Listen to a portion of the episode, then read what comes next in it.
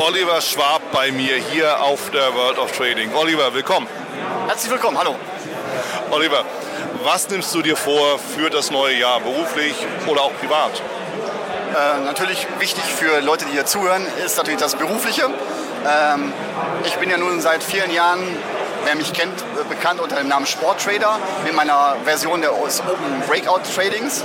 Und äh, meine Pläne für 2020 sind dahingehend, dass ich mit neuen äh, Varianten meines Add-ons am Markt sein werde für weitere Plattformen, wie ein neues Add-on für den Agena Trader, für den Ninja Trader, für den Meta Trader, auch unter dem Stereo Trader äh, von Dirk Hilger. Äh, da wird es eine neue Plattformbasis auf meiner Webseite geben. Ähm, ja, und das sind eigentlich so momentan die vorherigen Projekte, wo ich schon seit einigen Monaten dran bin, die aber im Hintergrund viel mehr abverlangen, als das sichtbar ist für die Kunden oder Interessenten draußen. Aber das, äh, wer mich kennt, der weiß, was ich mache seit vielen Jahren in meiner Strategie. Und ähm, ja, da wird es halt einen, einen Quantensprung in 2020 geben. Das hört sich interessant an, bin gespannt. Klasse. Oliver, wie siehst du die Märkte oder wo siehst du die Märkte im neuen Jahr? Interessante Frage, äh, die ich natürlich äh, als Händler, der seit fast 30 Jahren sich mit der Börse beruflich beschäftigt, äh, immer wieder gerne gefragt werde.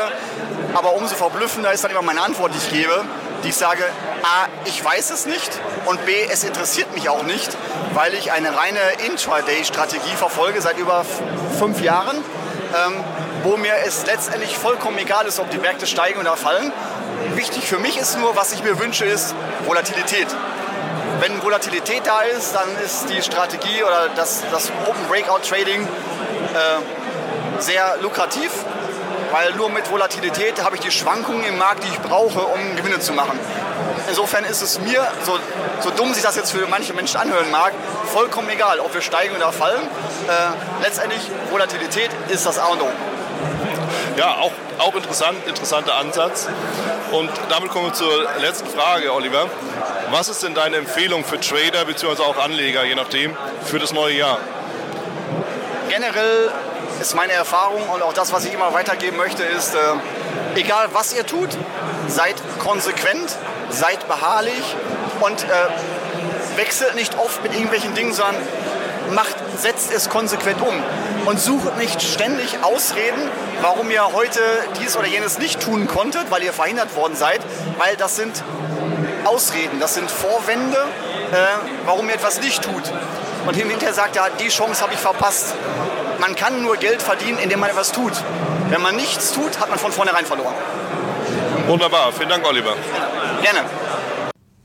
Das war's auch schon wieder hier im Torero Trader Insights Podcast. Ich freue mich, dass du dabei warst und ich wünsche dir natürlich viel Erfolg bei der Umsetzung der Impulse.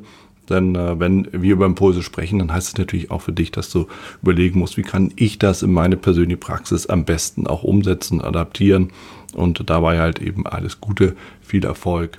Wenn dir der Podcast gefällt, dann teile ihn auf jeden Fall mit deinen Freunden, Bekannten und all denen, von denen du weißt, dass sie sich für Börsenhandel und Trading interessieren. Hinterlass mir gerne auch eine Bewertung oder schick mir eine E-Mail, wenn du mit mir in Kontakt treten möchtest. Folge mir auf Facebook und vergiss nicht den Newsletter zu abonnieren, der Torero Trader School, um eben immer auf dem aktuellen Stand der Dinge zu sein, was Veranstaltungen, Ausbildung, Schulung, Vorträge oder auch neue Artikel angeht.